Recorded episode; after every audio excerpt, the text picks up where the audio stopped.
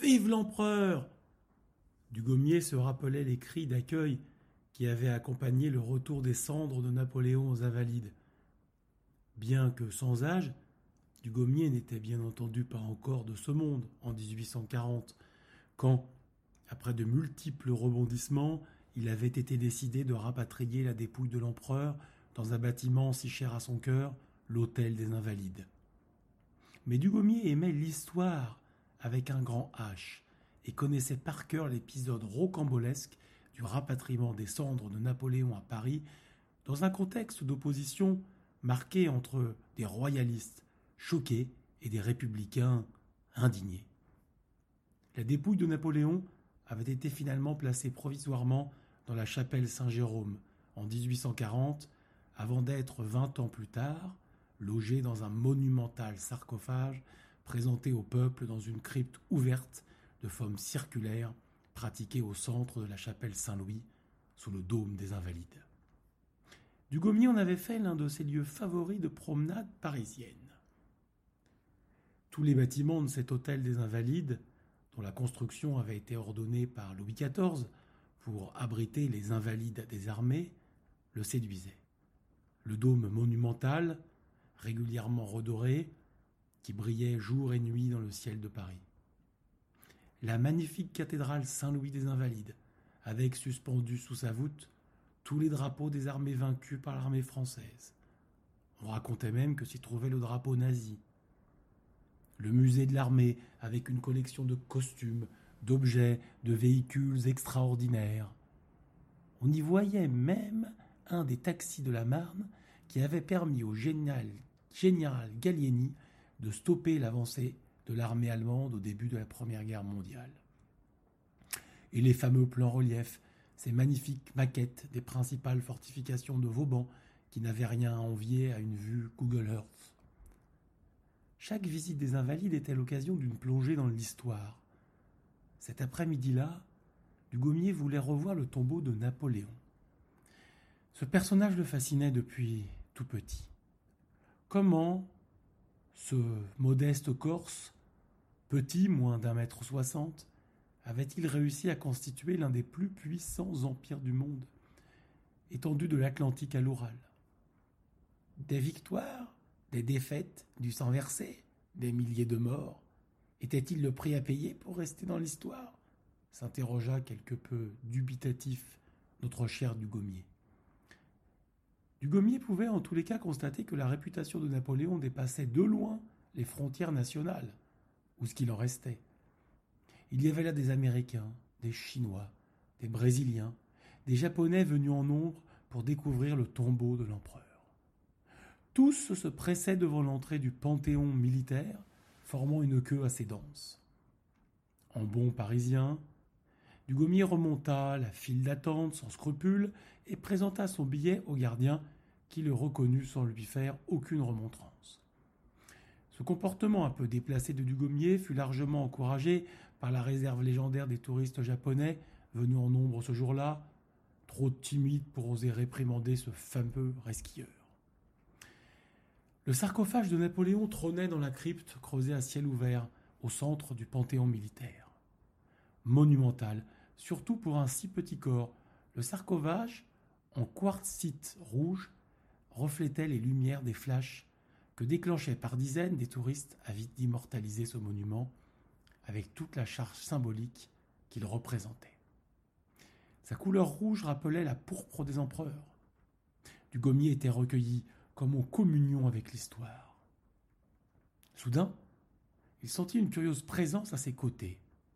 Un petit homme, assez trapu, très brun, se tenait à quelques centimètres de lui. Son regard était d'une grande profondeur. Il était habillé d'une manière étrange, presque décalée, comme s'il avait voulu se déguiser pour porter un costume de l'époque impériale. Un détail troubla Dugommier. Il avait sa main droite fichée dans son veston, à hauteur de son estomac, comme s'il avait voulu protéger quelque chose. Sans doute a-t-il peur de se faire voler son portefeuille, supposa Dugommier, toujours très pragmatique, bien conscient de la présence de nombreux pickpockets dans ces hauts lieux touristiques de la capitale. L'homme interpella Dugommier d'un ton assez directif.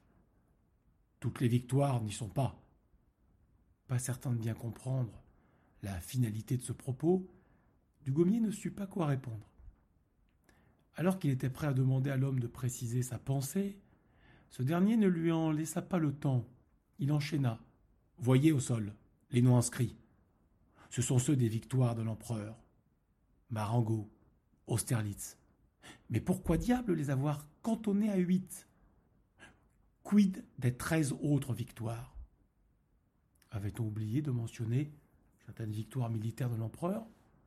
Ou s'était-on limité au principal? Dugommier remarqua que son voisin restait malgré ses protestations d'une colère froide, preuve d'une personnalité possédant une grande maîtrise d'elle-même. Il scrutait le sarcophage comme un général scrute ses armées, l'esprit à la fois totalement occupé à ce qu'il voyait, mais aussi projeté dans la stratégie, le coup d'après. Heureusement, on a fait place aux œuvres civiles. Gommier ne comprit pas immédiatement non plus ce que le personnage signifiait par là. Mais en regardant plus bas, vers la galerie circulaire décorée de bas-reliefs, il aperçut un bas-relief mettant en scène Napoléon en costume civil, tout affairé à rédiger un document. Il comprit plus tard qu'il s'agissait d'une scène restituant la rédaction du fameux Code civil, ce code dont bon nombre des articles nous servent encore aujourd'hui de base juridique. C'est sans doute cela qu'avait voulu signifier l'énigmatique personnage quand il parlait d'œuvre civile. Et tout ça repose sur un socle de granit vert des Vosges. C'est très bien. C'est bien. Mais rien ne rappelle la Corse, ma Corse. Il est vrai qu'on ne construit pas une légende sur du sable. Tous ces hommes sans culture et sans passion. Au fond, l'exil, mon exil, n'était peut-être pas inutile. À mesure qu'il l'écoutait parler, Dugommier était de plus en plus troublé. Ce personnage, qui semblait connaître Napoléon intimement, parlait de la dernière demeure de l'empereur avec tant de justesse. Plus troublant, à bien y regarder, son visage, sa démarche, son attitude générale rappelaient en tout point celle de l'empereur, celle qu'avait pu saisir avec tant de vérité le peintre David dans sa représentation de Napoléon dans son cabinet de travail aux Tuileries. Rupture avec la représentation traditionnelle du souverain en habit d'apparat, cette peinture, qui était une allégorie réaliste évoquant l'œuvre civile de l'empereur, permettait de mieux découvrir son visage, son regard déterminé, et cette majesté. Conscient qu'il était peut-être à côté d'un sosie, Johnny Hallyday n'en avait pas le monopole. Il se résolut à entamer la conversation. Mais l'homme n'était plus là. Il s'était déjà sans doute fondu dans l'épaisse foule des badauds. Ce jour-là, Dugommier rentra chez lui à une heure assez tardive, des rêves impériaux plein la tête.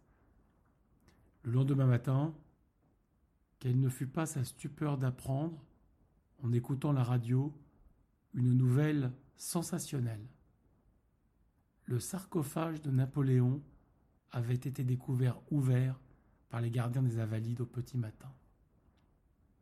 Averti à la hâte, le directeur des Invalides n'avait pu que constater la disparition du corps de l'empereur. Et si le personnage croisé hier était, Dugommier n'osa croire, à la validité d'une telle hypothèse Aurait-il été le témoin d'une résurrection? La résurrection de l'histoire en marche?